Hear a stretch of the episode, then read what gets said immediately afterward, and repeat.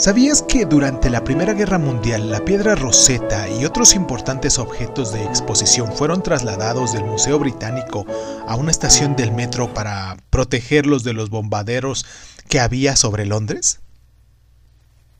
En 1799, soldados franceses del ejército de Napoleón eh, descubrieron una misteriosa roca negra enterrada entre la arena cerca de la ciudad eh, de Alejandría.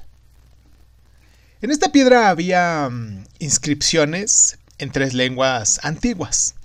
La primera de ellas estaba en griego. Entonces los expertos dataron alrededor del año 196 a.C., cuando Egipto era una provincia del imperio griego creado por Alejandro Magno.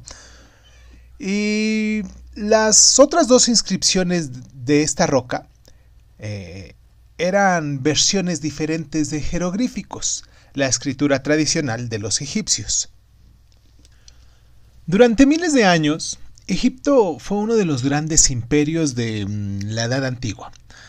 Fue gobernado por los faraones y los egipcios construyeron gigantescos monumentos como las grandes pirámides y también la Esfinge.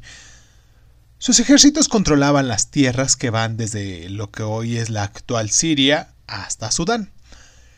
Eh, los faraones construyeron prósperas ciudades y espléndidas tumbas para ellos mismos, como ya se sabe. Pero durante siglos, antes del descubrimiento de la piedra roseta, historiadores y arqueólogos fueron incapaces de leer los numerísimos vestigios de escritura logrados por los escribas egipcios. Usaban un complicado lenguaje que resultaba incomprensible incluso para los mayores expertos modernos.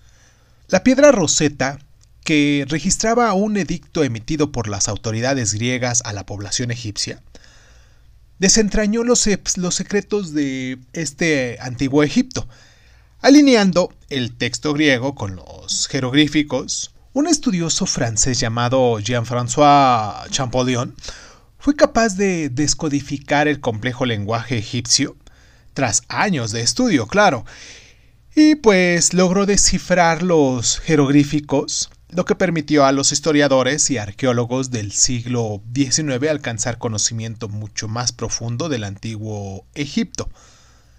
Traducir la piedra roseta fue, ¿cómo decirlo?, un logro científico por derecho propio.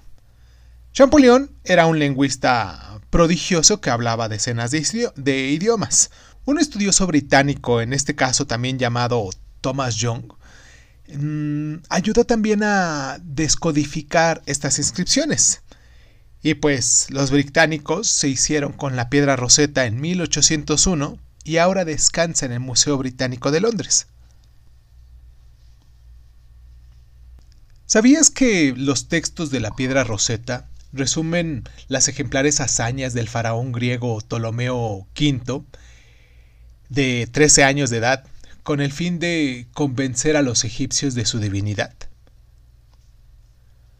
¿Sabías que los antiguos egipcios creían que los cuerpos debían ser preservados tras la muerte, por lo que embalsamaban con mucho cuidado los cadáveres de sus reyes mediante un proceso conocido como momificación, y que en el siglo XIX Aún quedaban charlatanes en Europa que aseguraban que el polvo de las momias tenían propiedades medicinales.